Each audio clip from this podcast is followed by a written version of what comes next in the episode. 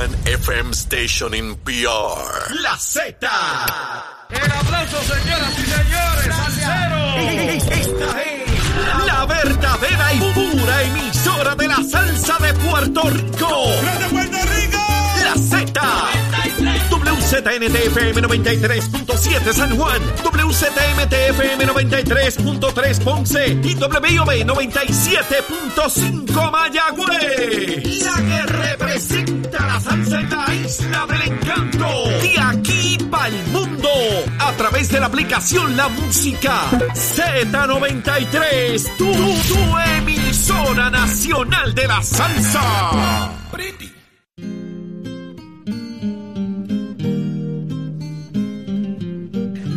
Estamos de regreso en Nación Z y arranca una nueva hora, 7, 6 de la mañana. Y usted nos escucha a través de Z93, 93.7 en San Juan, 93.3 en Ponce y 97.5 en Mayagüez. Como siempre le decimos, todo Puerto Rico cubierto del mejor análisis, donde aquí es que se le suba el volumen a la voz del pueblo, señores, y así lo hemos demostrado día tras día. Así que buenos días, Jorge, buenos días, Eddie.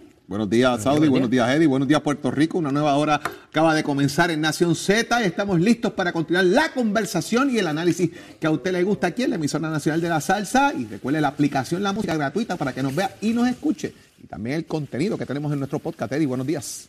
Ya una nueva hora, Jorge y Saudi, un- muchas informaciones, mucho análisis, particularmente a través de todas nuestras plataformas. Hágase parte de nuestra conversación a través del Facebook Live. Estamos mirando aquí sus comentarios sumamente interesantes. Está Ana Pizarro, está Margarita Barbosa, Ada Rodríguez, todo el mundo por ahí, doña Janet, que siempre está pendiente de nosotros. Así que siempre estamos pendientes a, a ustedes también y haciéndose parte de esa conversación. Levántate que el despertador te está velando y te agarra el tapón, Saudi. Así mismo es, Eddie. En breves minutos estará con nosotros Tomás Rivera Chats. Hay mucho que preguntarle y él estará aquí para responder a nuestras preguntas y a las suyas a través del Facebook. Pero ¿qué está pasando en Puerto Rico y el mundo? De eso sabe Carla Cristina. Buenos días, Carla. Buenos días, Saudi, para ti, Jorge Edith, todas las personas que nos sintonizan en todas nuestras plataformas, en los titulares, el contrato, el contrato de alianza público-privada entre la Autoridad de los Puertos y Global Ports Holding incluye una cláusula para prohibir que el operador o cualquier persona o parte con participación en el capital de esa empresa realice cualquier actividad que redunde en violaciones a la orden ejecutiva y las sanciones establecidas por el gobierno de Estados Unidos como resultado de la invasión de Rusia a Ucrania. De otra parte, la Asociación de Paradores y Pequeñas Hospederías Puertorriqueñas expresó ayer su preocupación por la propuesta contenida en el proyecto de ley que asigna a los municipios 71% del impuesto de rehabilitación colectado por los alojamientos independientes de renta a corto plazo. Y en otros asuntos, la Fiscalía Federal solicitó ayer una sentencia de 30 meses de cárcel para el exdirector de Obras Públicas de Cataño, Pedro Marrero Miranda, quien en junio pasado se declaró culpable de participar en un esquema de fraude y sobornos relacionado con el exalcalde del municipio y también convicto Félix Elcano Delgado. En temas internacionales, el Partido Conservador de Gran Bretaña eligió ayer a la secretaria de Relaciones Exteriores del país, del territorio Liz como la nueva líder del partido, lo que la coloca en línea para ser confirmada como primera ministra del territorio tan pronto como hoy, cuando se espera que la reina Isabel la nombre formalmente. Para Nación Z les informó Carla Cristina. Les espero en mi próxima intervención aquí en Z93. Somos du- du- du- duros en entrevistas y análisis. Nación Z. Nación Z. Por el app, la música y la Z. Ya estamos de regreso en Nación Z y está con nosotros Tomás Rivera Chat vía telefónica. Muy buenos días, senador. Buenos días, presidente. Buenos días. Buenos días para ti, Saudi. Buenos días para nuestros buenos amigos Eddie y Jorge, a los que laboran con ustedes y, por supuesto, a la audiencia que los escucha todos los días por aquí por Nación Z. Así Gracias mismo por la oportunidad. Gracias a usted por siempre estar con Gracias. nosotros y de frente al país, ¿verdad? Con lo que el país quiere escuchar. Eh, eh, Tomás, hay, hay, hay mucha desesperación, hay mucha ansiedad, hay mucho disgusto. Decepción es la palabra ante lo que estamos viendo y que se destapa ayer de manera un poco más más directa en esa vista pública de más de cinco horas con el asunto de- del contrato a Luma, la supervisión de las agencias pertinentes, el reconocimiento de que no hay un plan ahora mismo para fiscalizar ese contrato. ¿qué, tiene que decir Tomás Rivera Chat, que piensa como la mayoría de los puertorriqueños? Porque hay pues mucho coraje. Saudi, mira, eh, sin lugar a dudas la decepción, el coraje está ahí. Eh, yo creo que debemos poner en perspectiva lo siguiente. Eh, el, la insatisfacción, el coraje, la ira en algunas personas contra Luma está más que justificada porque se lo han ganado. Eh, alguna gente piensa que el coraje con Luma es porque en Puerto Rico quieren regresar a la autoridad energética, lo cual es completamente falso. Exacto. Hay eh, cantidad de primeras planas de años pasados donde la insatisfacción del pueblo era igual o mayor con la autoridad de energía eléctrica. De hecho, son los responsables de que no se le diera mantenimiento, del deterioro de las plantas y de todo de donde estamos. Ahora bien, el gobierno contrata o eh, abre un proceso para eh, que una, un ente privado administre este sistema eléctrico de Puerto Rico. y si bien es cierto, todos sabemos que eh, en uno o dos años no se va a reconstruir o a, robustecer el sistema eléctrico por pues por los terremotos, por los huracanes, por la falta de mantenimiento tantos años, pues eso todo el mundo lo reconoce, pero hay un elemento que, que está por encima de lo que podamos reconocer como deficiencias estructurales y es la voluntad, es la buena fe. Y eso es de lo que más ha carecido Luma. No ha sido transparente, no ha, no ha eh, informado correctamente eh, muchos eventos de lo que han ocurrido, ¿verdad? Eh, y por otra parte, el gobierno de Puerto Rico tiene que, lo he dicho aquí, fiscalizar con el mayor rigor posible. Porque después de todo, el servicio de energía eléctrica es un servicio básico y esencial y fundamental. Y, podrá ser una compañía privada hoy y mañana quizás otra. Pero el deber, el deber, la responsabilidad de, de proveer ese servicio básico esencial, digamos, a los hogares y a los comercios en Puerto Rico, a la industria, es del gobierno, punto. punto. Así que el que más fuerte tiene que apretar el cuello y más fuerte tiene que, fiscalizar intensamente a Luma o a quien fuera, el gobierno. Entonces ayer en la vista pública eh, sale a reducir eh, o se proyecta que no hay, ¿verdad? digamos, un plan de acción, que no hay, eh, digamos, una metodología definida para, para, para lograr que ese ente privado cumpla con su responsabilidad. El gobernador puso o dijo el gobernador se expresó y dijo que ponía a Luma en probatoria, ¿verdad? Bueno, pues si Luma está en probatoria porque no está cumpliendo, pues la gente que lo tenían que fiscalizar dijeron ayer públicamente que no tienen, ¿verdad?, eh, ni la capacidad, porque hablaron inclusive que no tienen eh, suficientes recursos, recursos humanos para, para fiscalizar, ni tienen un diseño para hacerlo. Así que el gobernador tiene que tomar cartas en el asunto. Totalmente de acuerdo. él. Ese es el equipo de él, no el de Luma, ese es el equipo de él. Y el gobernador tiene que tomar carta en ese asunto. Presidente, de igual manera, se le echó culpa a la legislatura ayer allí. Dijeron que eh, esto es culpa de la legislatura porque la legislatura eh, por lo que legislaron eso y lo dejaron así. Le pregunto y traigo como premisa precisamente esta ausencia. La ley le, le, da, ¿verdad?, de alguna manera eh, la autoridad a la Autoridad de Energía Eléctrica, a, lo que es la Comisión de Energía, a FAF a trabajar con un reglamento para supervisar y fiscalizar. ¿Pudiese dejarse eso atrás e ir sobre legislación y darle más garras entonces eh, a Luma? Porque pues ahora la culpa es de la legislatura. Mira, pues si la culpa es de la legislatura, pues entonces la legislatura aprobó un código penal que, que prohíbe el asesinato, aprobó legislación que prohíbe la violencia doméstica contra la mujer y sigue habiendo casos. Eso también es culpa de la legislatura. O sea, la legislación la atiende la Asamblea Legislativa, la Cámara y el Senado. A quien le corresponde ponerla en función es al Ejecutivo y a quien le corresponde evaluar las acciones del Legislativo y el Ejecutivo frente a ciudadanos es a la rama judicial. Hay gente aquí que, siempre es un culpable, pero ciertamente eh, el hecho de que haya una legislación que promueve que se pueda contratar entes privados para dar servicios que ordinarios va al gobierno, no pone en manos de la legislatura la fiscalización ni la selección de, la persona. Así que eh, eso es un argumento totalmente baladí y politiquero. Que diga eso, pues está politiqueando Presidente, Eh, pero no fue cualquier persona quien lo hizo, fue el director del negociado y fue el director de las alianzas público-privadas, la autoridad de las alianzas público-privadas, quien dijo que la legislación que se hizo bajo su, cuando usted presidía el Senado, es deficiente para lograr las métricas de cumplimiento y fiscalización efectiva del contrato. Es hora de quizás repensar la figura de Fermín Fontanes como director de las alianzas público-privadas y el negociado también como regulador Eh, de déjame- lo que deberían ok. estar haciendo o no Ok, pues deberían déjame estar haciendo. por tu primera premisa. Ajá. Hay mucha gente que quiere concentrar en una sola figura Ujú. eh, el- la determinación de la Asamblea Legislativa. El hecho de que yo haya sido presidente del Senado o senador, como soy ahora, no quiere decir que mi voto va por encima de los otros. Ahora somos 27, en aquel momento fuimos 31. Así es que ese es, la- ese es el argumento más eh, politiquero que pueda establecerse, porque esa la legislatura también aprobó el puesto de ellos. El puesto, Claro, por el eso, puesto de por eso la segunda parte de mi que- pregunta es si deberíamos repensar que- esa figura también. Sí, ok.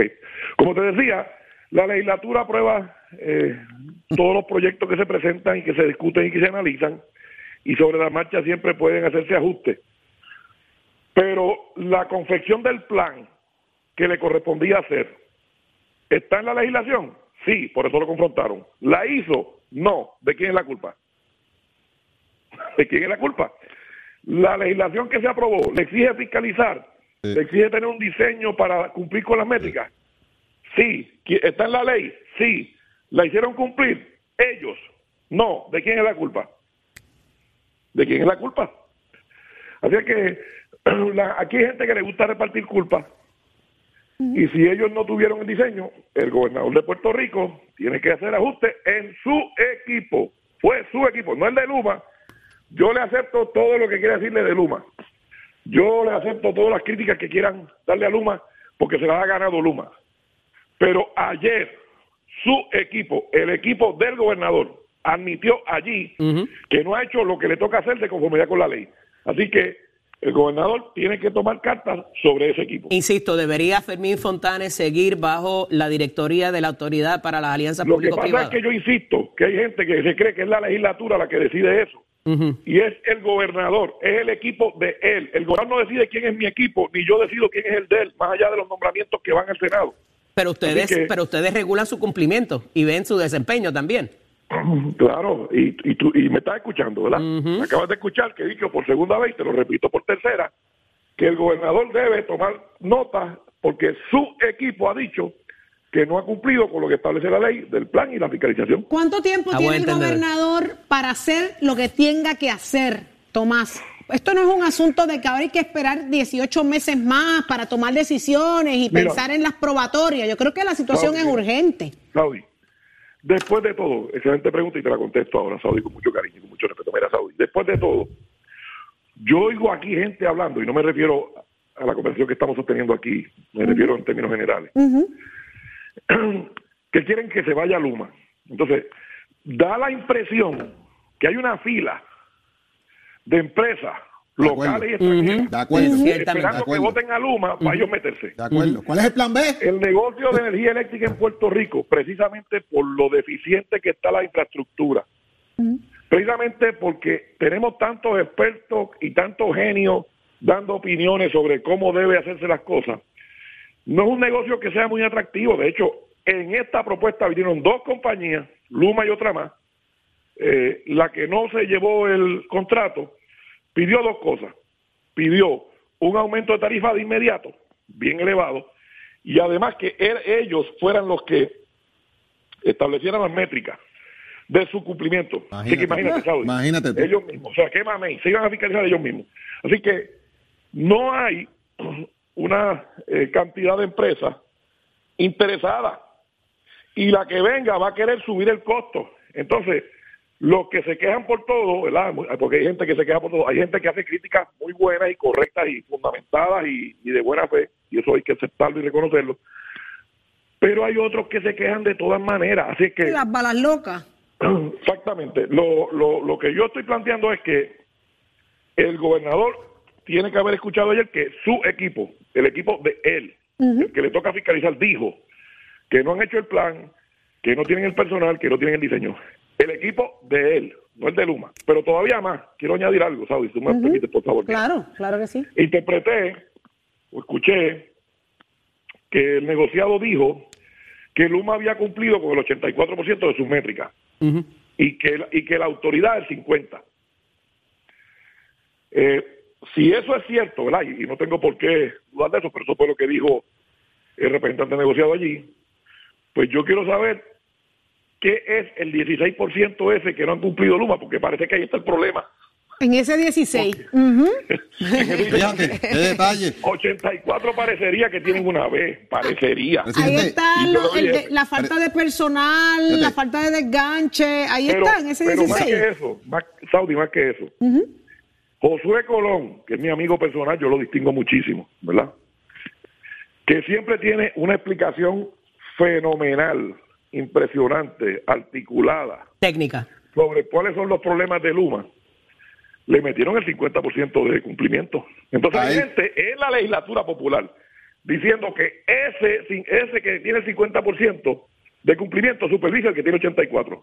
Imagínate tú. Eh, así que de nuevo, y- y es un Tomás, asunto que hay que entender con, la con machaca- mucha seriedad.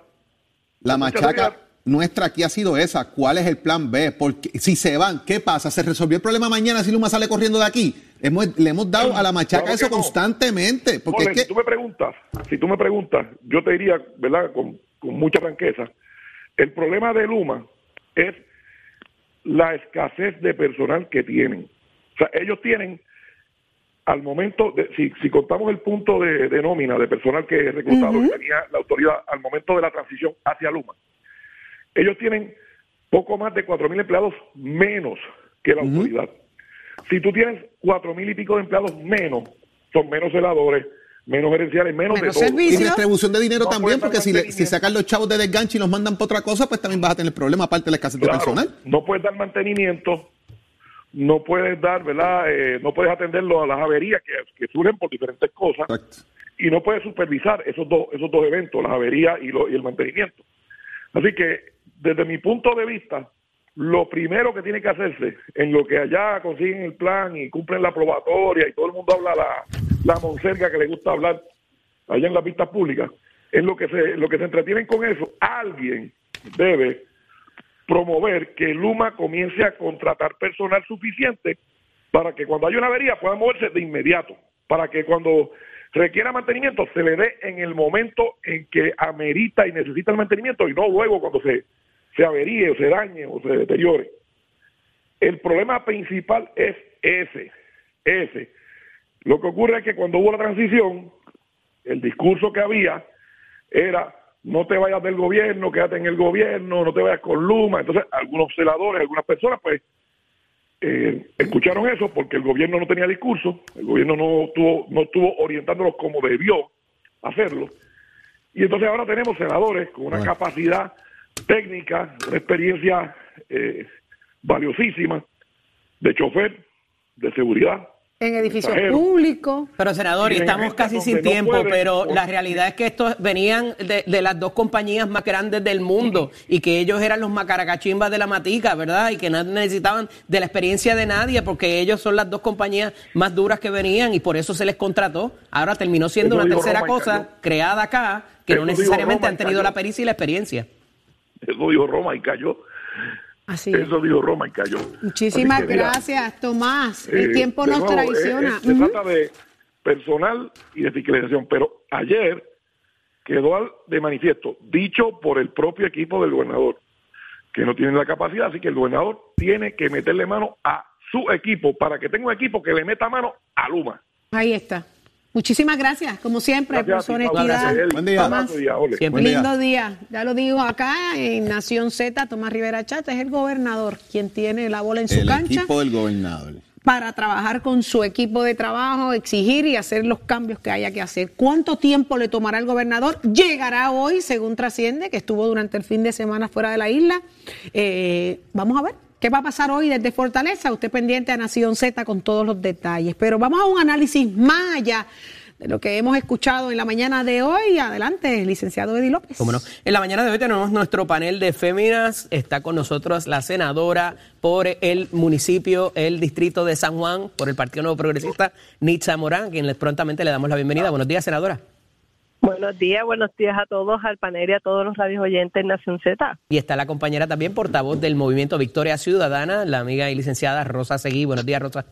Buenos días a todas las personas, la compañera Morán, encantada de estar con ustedes. Este próximo 11 de septiembre se dará lugar lo que es la, elección especial para llenar la vacante del senador Henry Newman.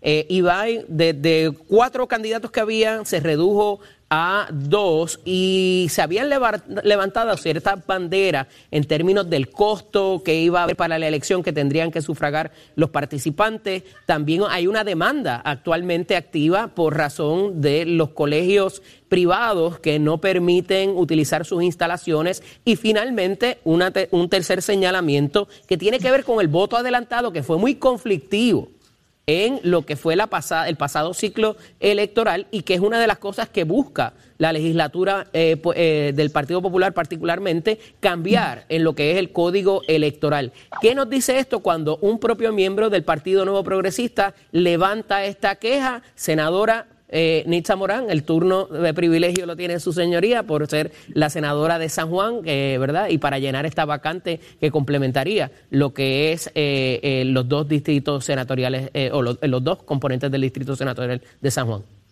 Ese es así, Eddie. Mira, este para ponerla todos los, ¿verdad? Todos los cuestionamientos sobre llenar la vacante de mi ex compañero Henry Newman, el 11 de septiembre vamos a llevar a cabo una elección especial. Eh, nosotros eh, hemos determinado, cuando digo nosotros, ¿verdad? La delegación como coordinadora también electoral de este evento, eh, se ha estado llevando a, cabo una serie de reuniones con todos los componentes, ¿verdad? De ambos candidatos.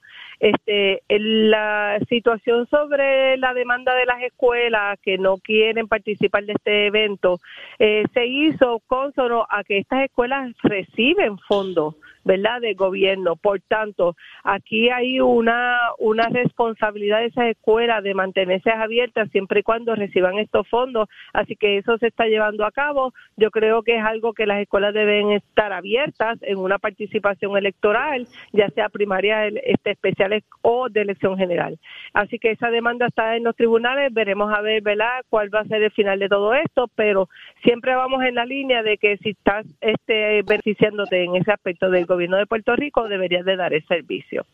Sobre la situación de uno de los candidatos, ¿verdad? Eh, en el reclamo de, este, de los votos adelantados que se anticipó y se dilucidó en los medios en este fin de semana, este, este candidato lo que está este, pidiendo o exigiendo es que estas listas sean de manera oficial y con ese hoyo oficial eh, lo que sí es que esa lista se proveyó a ambos grupos, ¿verdad?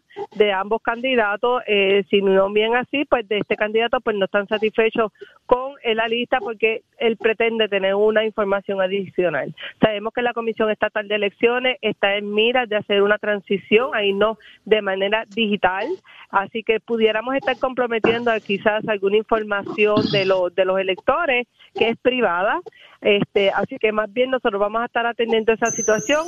Vanessa Santo Domingo ya ha hecho público las razones, este, y Edwin Mundo también, y yo, yo me hago eco de que la situación no es que sea personal contra este candidato en particular, sino que hay unas situaciones que pudiera poner en, ¿verdad? en, peligro, en peligro o entredicho de información del el voto de un votante o de un constituyente que quisiera ejercer su derecho al voto. Licenciada, eh, parecería, ¿verdad? Y aunque esto sea un asunto de uno de los partidos y ellos, ¿verdad?, entienden cómo llenan la vacante, pero parecería haber una favorabilidad manifiesta e institucional de uno de los candidatos, y me refiero al actual representante del precinto 3, Juan Oscar Morales. Y ya a días de la elección se destaca este asunto que trae la senadora de los 900 votos adelantados. ¿verdad? Que parece no ser transparente o que levanta eh, una falta de transparencia. Eh, Segismundo Gutiérrez, él, eh, uno de los aspirantes a la vacante, y sabemos que hubo problemas ya en el ciclo electoral pasado con este asunto de aquello de los sobres, se sacaron de los sobres y después se pidieron las identificaciones y demás. Eh, eh, esto como que no queda muy claro eh, en lo que es el marco eh, legal quizás para cómo se lleva a cabo este asunto y parecería que nuevamente se pudiera echar sombra o levantar sombra sobre este proceso del voto adelantado. Explíquenos ahí. ¿Qué debería pasar? Bueno, yo, yo no creo que nadie se alegre de que haya deficiencias en procesos electorales. Eh, y sí, parecería que se repite la historia, ¿verdad?, de, de algunos sucesos que no cuadran con el proceso del voto adelantado, encamado y demás. Así que pues se sigue eh, repitiendo la historia y se siguen repitiendo los reclamos, ¿verdad? En esta ocasión, pues dentro del mismo Partido Nuevo Progresista, pues reclamos de mayor transparencia, de mayor participación, ¿verdad? Y mientras las elecciones para llenar vacantes, eh, ¿verdad? específicamente en distritos representativos y alcaldías, eh, no tanto así los de acumulación, eh, deberían ser abiertas, ¿verdad? Y estos procesos entonces tendríamos a personas de todos los partidos, de todas las candidaturas participando de estos procesos y, esclareciendo, ¿verdad? Dando mayor participación democrática de lo que está sucediendo.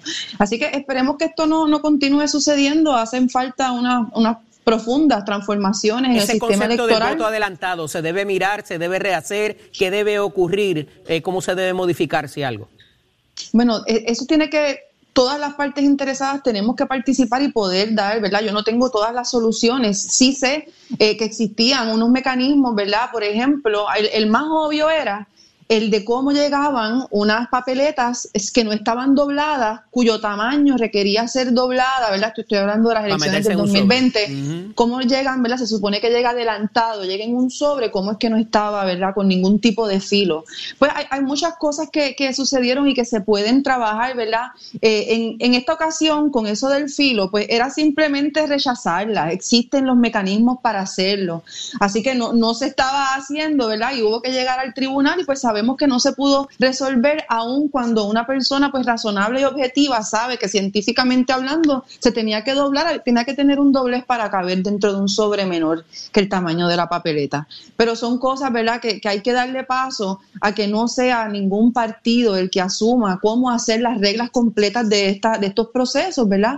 Eh, así que no, por, el hecho de representar a Victoria Ciudadana, jamás voy a, permitir que sea solo Victoria quien determine, eh, fiscalice, resuelva Así que eh, debe ser un proceso participativo, eso es lo que se está tratando de hacer, ¿verdad? Que mm. sea mediante el consenso eh, y que todas las partes puedan promover, ¿verdad? Soluciones a, estos problemas, aunque pues creo que son bastante eh, sencillos de resolver esa en particular, pero tenemos que entonces tener la voluntad de así hacerlo, ¿verdad? Porque no, le, no favorece a nadie. Compañeras, si bien el voto es secreto, hay que darle unas garantías a esta situación, ¿verdad? Que no las tiene actualmente y que pudiera redundar en algo eh, lamentable, ¿verdad? Eh, por razón de la desconfianza que crea natural en cómo se llevan a cabo estos votos y más allá de esto, darle participación y que la ciudadanía reconozca o conozca cómo se hace efectivamente y de esas garantías de confianza en este tipo de votos que se va a hacer por la realidad que tenemos de, la edad, de, las situaciones que hemos vivido recientemente, eh, se va a hacer más popular el que esto ocurra. Así que, senadora, ¿algún endoso de alguna de las figuras eh, para llenar esa vacante? No, ¿O va a echar manos afuera? Como electoral me he mantenido al margen, simplemente estamos siguiendo los procedimientos. Recordemos, ¿verdad?, en términos de cómo se va a ejecutar el voto adelantado y cómo se hace todo esto en la Comisión Estatal de Elecciones, hay por primera vez cinco partidos que están eh, representados en la Comisión Estatal de Elecciones, con la compañera, ¿verdad?, este, dando alusión de varias cosas que se que están pasando, aún incluso con una posible este cambio en, en, el código electoral. Eh, todos, todos los partidos están representados si hemos llegado hasta aquí es porque todos estado de acuerdo. Máximo estamos garantizando. Senadora, ese último turno de privilegio era si favorecía una de las candidaturas. Una, una, una, una, una elección especial y exhorto a todos los constituyentes del distrito de San Juan, Buenas y Guaynabo que el 11 de septiembre ejerzan su derecho al voto y escojan el mejor compañero que yo pueda tener de banca para el distrito 1 de San Juan de presentación. Licenciada, gracias. Yo también quisiera que fueran todos, pero nada más pueden ser los de un partido, pero yo también quisiera eso. eso hay que mirarlo también. Esa, esa, es una buena, esa es una buena línea, porque no, no, no todos los que votaron por ustedes eh, que está, militan en su partido. Así que agradecido de ambas por esta elección es abierta. Esta elección es abierta. Exhorto a todo el mundo a votar el 11 de septiembre. Muchas gracias, cómo no. Eh, hablaremos la próxima semana. Un abrazo a ambas. Hasta luego. Saudi, pasamos contigo. Muchísimas gracias a los tres por el buen análisis. Y ya está listo el nuestro Tato Hernández, porque somos ¿Qué está pasando, Tato Hernández? Adelante. Ahí está conectándose para Nación Z. Óyeme, Yasmín Camacho, ¿qué, qué, qué hay? ¿Qué hay? Solamente Tato Hernández tiene los detalles y ya está listo. Adelante, Tato. Tiene que hacer la asignación que ya le mandé el libreto, coja su memo ahí. ¡Ay! Cuéntame que me voy, me voy, me voy con el memo. Mira, vamos a estar hablando, buenos días para todos, vamos a estar hablando del boxeo. Este fin de semana hubo una pelea como las que hace tiempo no había en el boxeo y en los pesos completos. Estaba peleando el mexicano Andy Ruiz contra el cubano Luis Kong Ortiz.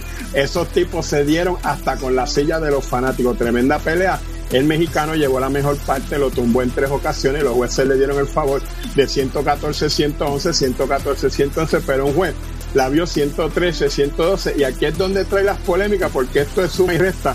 Si por una caída el round es 18 y tú te caíste tres veces, ¿cómo tú vas a perder una pelea por un punto si tú tienes menos tres puntos de ventaja? Pero esas cosas son las que pasan, hay que entonces como quiera salvaguardar que fue tremenda pelea, fue en alto midame, dos grandes boxeadores, dos grandes gladiadores que dieron el todo por el todo y todo el que es fan del boxeo que la pudo ver, pues ya usted sabe que se la disfrutó al igual que me la disfruté yo y usted se entera aquí en Nación Z. Somos deporte, oiga chero, que tengan buen día. Give it on my friend. Noticias, controversias y análisis. Porque la fiscalización y el análisis de lo que ocurre en y fuera de Puerto Rico comienza aquí en Nación Z. Nación Z por, por Z93.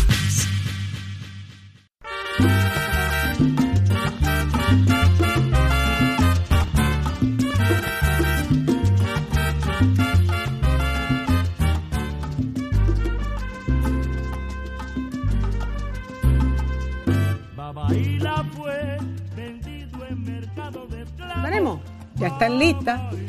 Oye, una entrevista extraordinaria, la que vimos este fin de semana a cargo de Denise. Eh, Denise, ¿cuál es el apellido de Denise? Pérez. Ay, Dios mío, mira, se me olvidó Denise, el apellido de Denise.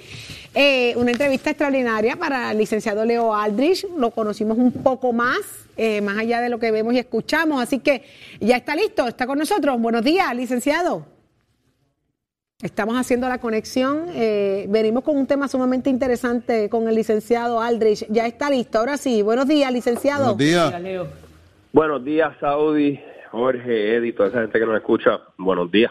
Está fañoso, no me diga, licenciado, que tiene un catarrito encima. Lleva como dos semanas. hace, hace rato, ya está en la última fase, gracias a Dios. Qué bueno, pues, pero vamos a hablar de algo que le puede dar más catarro aún, y es la corrupción. La corrupción se habla y, se, y se señala de que hay poca acción en una, en, una, en una premisa que hace el periódico El Nuevo Día. Poca acción contra la corrupción, es la percepción de todos. Porque todo es federal y no es local. Porque siempre son los federales los que se meten y no los locales. Porque los cabros velando lechuga. Ajá. Yo, yo, yo creo que tiene dos razones sistemáticas, ¿verdad? Una de ellas es Primero hay que señalar que no, es un asunto endémico de Puerto Rico. En muchas jurisdicciones a través de Estados Unidos la, fuerza federal es la que usualmente atiende este tipo de casos. No siempre, pero muchos de los casos de corrupción a nivel eh, estatal, tipo gobernadores, senadores estatales, muchas veces se encargan las agencias federales debido a que, primero, es más difícil para una agencia estatal investigar a un funcionario estatal consideraciones legales y por consideraciones políticas y prácticas. En segundo término, pues usualmente estas agencias federales, tanto aquí como en otros otros estados y territorios y jurisdicciones, tienen más dinero. El gobierno federal es el gobierno más poderoso del mundo y muchas veces los recursos del Estado, incluimos a Puerto Rico ahí, palidecen en comparación con lo federal. Así que esa es una de las razones por las cuales usualmente el gobierno federal tiene más pepa, más poder, más recursos, más fiscales, más investigadores em, para ir contra la corrupción, aunque ciertamente es importante destacar que muchas veces estos task force a cargo de, de, corrupción tienen funcionarios estatales en ellos. Así que eso es importante siempre mencionarlo. Eh, también es importante señalar que el asunto de la corrupción en Puerto Rico en particular, otro de los problemas sistemáticos, me parece a mí, es la estructura del FEI, la estructura de la oficina del panel del fiscal especial independiente. Creo que es excesivamente burocratizado, creo que tienen unos términos que no les ayudan a llevar a cabo su, su investigación y su procesamiento y que tienen que la legislatura definirlo más todavía si es que quieren que exista o si quieren que se genere lo que sucede a nivel federal, que es la figura del Special Prosecutor, el fiscal especial, sin que viva dentro de una sombrilla permanente. Es decir, en, en, en circunstancias muy particulares, muy puntuales, el secretario de Justicia o el mecanismo que sea, ¿verdad?, se activa para que haya un fiscal especial y ese fiscal especial pues tiene la encomienda de de investigar a, un gobernador, por ejemplo, o a un secretario de agencia. Eh, lo vimos con Trump el cuatrenio pasado, cuando designaron a un fiscal especial para investigarlo con respecto a lo de Rusia. No había un fiscal especial independiente permanente, no había una fiscal oficina del fiscal permanente allí en esa estructura, pero sí activaron ese fiscal especial. Y creo que no necesariamente tiene que vivir completa y eternamente y constantemente el on-face, eh, sino que podría activarse eso cuando sea estrictamente necesario y que haya unos delitos delimitados que se pueda utilizar esa figura del fiscal especial. Lo digo porque creo que el Departamento de Justicia puede investigar un sinnúmero de otras cosas y no tener que delegarlo a esa estructura permanente del FEI y que cuando haga falta que haya una independencia, una separación del Poder Ejecutivo cuando va a investigar a un funcionario, pues se active ese fiscal especial. Eso, eso es creo que un posible remedio a esos dos principales problemas que veo de por qué no se de por qué no hay tanto involucramiento estatal en contra de la corrupción estatal. Uno, estructuralmente no hay el dinero, no hay los recursos que hay a nivel federal y dos, lo que sí hay estatalmente es problemático porque la estructura del FEI hay que revisarla de rabo a cabo. Leo, hay algo que particulariza eh, Tony Zagardía, el exsecretario de Justicia, que dice que estos esquemas en su mayoría son descubiertos por funcionarios estatales en la Oficina del Contralor o en la Oficina de Ética Gubernamental. Y a eso le sumo, para una reacción tuya, el que el actual secretario de Justicia diga que la legislación del Código Anticorrupción y de todo lo demás que se trabajó desde el 2017. ¿Y con Ricardo Sería todavía demasiado prematuro para evaluar los resultados porque es una legislación reciente. Estamos en el 2022. Esto se legisló en el 2017. ¿Qué opinión te merece estas dos reseñas de los dos secretarios de justicia? Pues mira, creo que en alguna medida tienen razón cada uno de ellos. Eh, pero, pero ciertamente sí, el, el código anticorrupción no, no, se ha utilizado en la medida en que uno esperaría. Yo, yo, yo puedo entender el, el planteamiento que haces, ¿verdad? De que cómo es posible después de cinco años que no se que no haya un universo de, de, de, situaciones que se puedan evaluar. La realidad es que el código cuando lo estamos viendo en la esfera federal. Correcto, correcto. El código anticorrupción existe. Muchas veces dicen, ah, que las leyes no son suficientes. Las leyes, hay más que leyes suficientes. Está todo legislado ahí.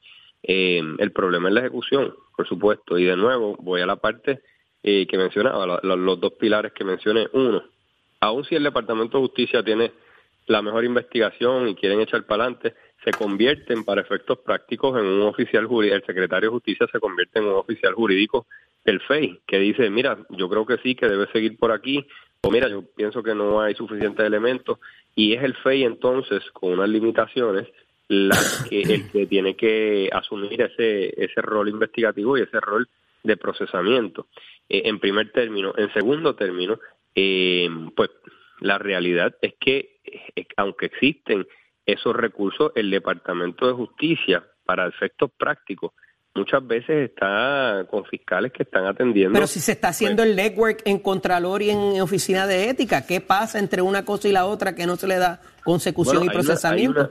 Eh, eh, la, respuesta es que no sé si se está haciendo ese network, pero sí existe una oficina en el Departamento de Justicia llamada la Oficina de asuntos del Contralor. eh, eh, sé, que, sé que existe y, y- habría que, que indagar con ellos cuáles cuáles han sido los esfuerzos y, y si se están llevando a cabo todas Creo las que está fusiona- a fusionada con lo de integridad pública, si no me equivoco. Exacto, así es que se llamaba, de hecho, la Oficina de Integridad Pública de Asuntos del Contralor. Así es. Eh, y pues tenía la particularidad que podrían ser muy buenos o, o muy ¿verdad? diligentes, pero no pueden al final del camino procesar a nadie. Lo que a lo que llegan, hacen un informe, pueden estar blindados ese informe, puede ser muy bueno o puede ser ex- ¿verdad? Puede exonerar a alguien, de, de- puede hacer un trabajo, ¿verdad?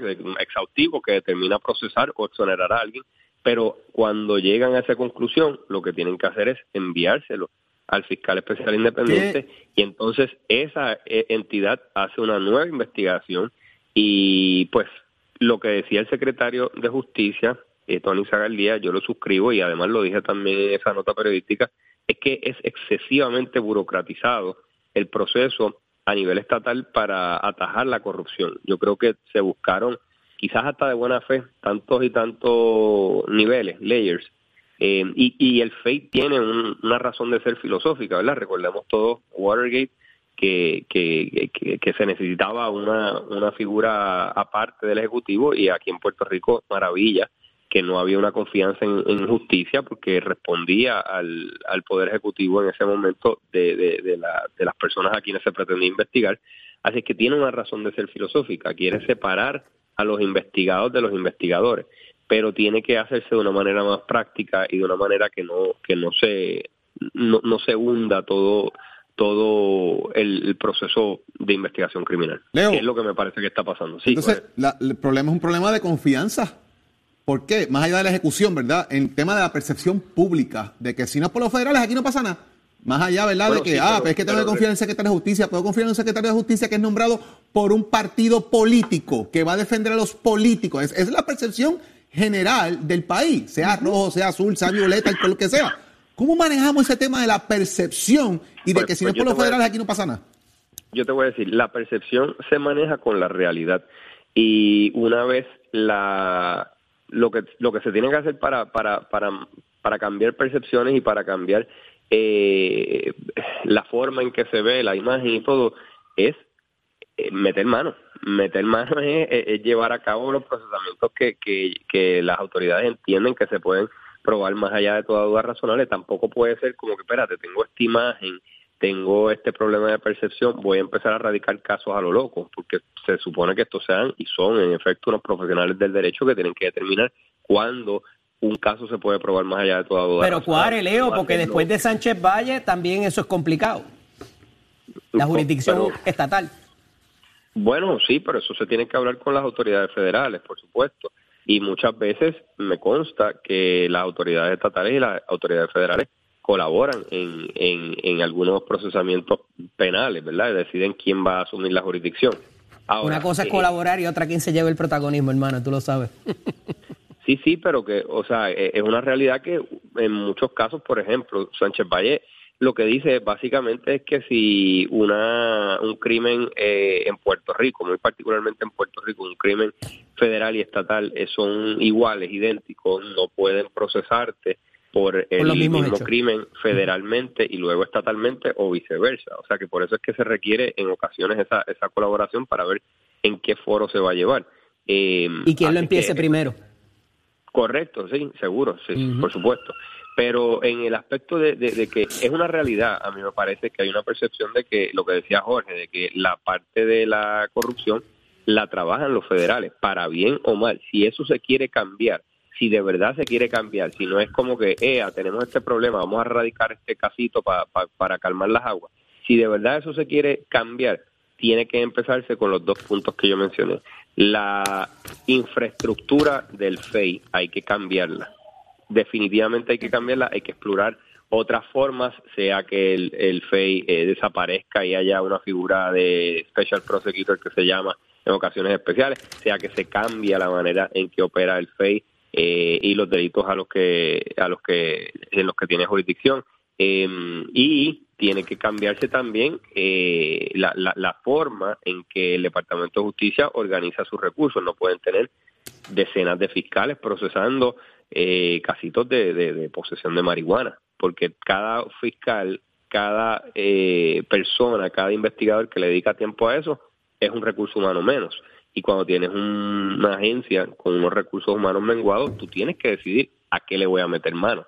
Si de momento te llegan 100 crímenes y, y, y, tienes limitados recursos investigativos, limitados fiscales y limitado tiempo, tú tienes que decidir, no puedo procesarlos todos, qué es importante para mí, qué es importante para la sociedad, por dónde debo empezar. Y ese, ese triage, que en el mundo médico se llama triage, hay que hacerlo. Llegan al hospital 100 personas, a 80 les duele un codo o un dedo, 10 están en, paro respiratorio y, y, 10 tienen problemas este, de corazón o pulmonares, tú tienes que atender a los 20 que están en peligro inminente, que, son una verdadera amenaza para, para su salud. Por lo mismo, a nivel del procesamiento, cuáles son las personas que aquí son un verdadero riesgo, cuáles son las personas que, que realmente necesitan ser separadas de la sociedad inmediatamente porque representan un riesgo. Eh, y, ese, ese es el trabajo que hay que hacerse, si es que en realidad se quiere cambiar esto, porque si es un asunto de percepción mediático, pues lo que se hace es que se radica un casito dos y, se calman las aguas, pero si es algo que se quiere cambiar de verdad a nivel de la sociedad, hay que examinar la estructura del FEI, hay que examinar la, la forma en que se destinan los recursos eh, del Departamento de Justicia y hay que examinar las prioridades de si en efecto los estatutos que están en vigor, entiéndase el Código Anticorrupción o todo lo que hay, si se va a meter mano a eso, si se va a usar eso para en efecto eh, echarle mano a la corrupción en Puerto Rico. Leo, agradecidos con tu análisis extraordinario y una entrevista espectacular. Creo que te conozco ahora un poco más con esa entrevista que te ah, hizo Denis pues. Pérez. Ah, pues gracias a ella, muchas gracias a ella por esa oportunidad. Qué bueno, enhorabuena, un abrazo. Buen día, Leo. Igual a todos. Saludos, doña Paula. Licenciado Leo Aldrich en el análisis más completo, acá en Nación Z. Somos, somos una mirada fiscalizadora sobre los asuntos que afectan al país. Nación Z, Nación Z. Por Z93, somos noticia. Y ya está listo, míralo ahí él es Leo Díaz y hoy viene quemando el cañaveral después de un fin de semana oh, largo. Largo, largo, largo, Saudi, Jorge, Eddie, un placer estar con ustedes y todos los amigos. Leo, yo te confieso algo, yo dije, Leo hoy no va a llegar, hoy Leo no viene, después de un fin de semana oh. largo como el que él tuvo y una semana que promete. Oh, sin duda, sin duda, pero contento, contento de estar con ustedes, besitos en el cutis para todo el mundo comenzando para nosotros la semana, ¿verdad? Eh, en martes, casi a mitad de semana. Pero ready, ready para quemar el cañaveral. Oye, ¿tuviste las fotos de Jorge en el fin de semana? Ah, Se lanzó de un lugar allí, cayó al agua, mi hermano. Miren, estaba ni gota de lluvia donde estaba. Papi, lo que hacía era un clase sol en el Bravo. este del país. Bravo, Jorge. Pero, pero te estoy diciendo sol, mientras acá en el área este y en el área metropolitana estaba todo inundado, en el área oeste hacía sol que la gente estaba literalmente en esa, tomando sol. Lo vi, lo vi. Mientras estábamos en San Juan debajo del agua, tú estabas allá disfrutando con ese sol caliente. Eh, allá en, el oeste borincano. Bueno, y, y Saudi, Saudi estuvo en la montaña en el fin de semana también. Me fui para la montaña desde el viernes. Oh, Qué rico la pasé. Regresé el domingo, pero me llené de amor familiar. ¿Y Eddie? ¿Qué hizo Eddie? Yo, fui al show de los carros y traté de jugar golf, pero la lluvia no me daba. Ah. Así que hubo que regresar. Caramba, usted vio películas todo el fin de semana. Mira, estoy, revisando, estoy revisando aquí los comentarios de los amigos. Dice que como no, hubo, como no hubo programa ayer, que quieren que te quedes por lo menos una hora Saudi con Leo a discutir los asuntos. Así que a petición popular. Leito. Vamos arriba. Pásela bien. Seguro Nosotros que sí. estamos más que listos para llevarles un programazo mañana a las 6 de la mañana. Nación Z. Tú, tienes un gran programa hoy también y, y yo, no sé, Saudi, pero como una pechuguita rellena de oh. pan envuelta échale, en bacon. Échale, En bacon. échale. Eso es de Sweet Gallery. Eso lo hay, hay, hay. Eso es lo que hay. está listo. Claro que sí. Bueno, en es buena esa, Leo. Sabroso, sabroso. En la César González, pero llámeme al 430-2725 y yo me encargo de cogerle esa orden y que coma sabroso, almuerce rico y el postrecito que no puede faltar. Ahora sí, hasta mañana. Nación Z. Nos dejamos con Nación Z Nacional, si Dios lo permite. Buen día. Excelente día.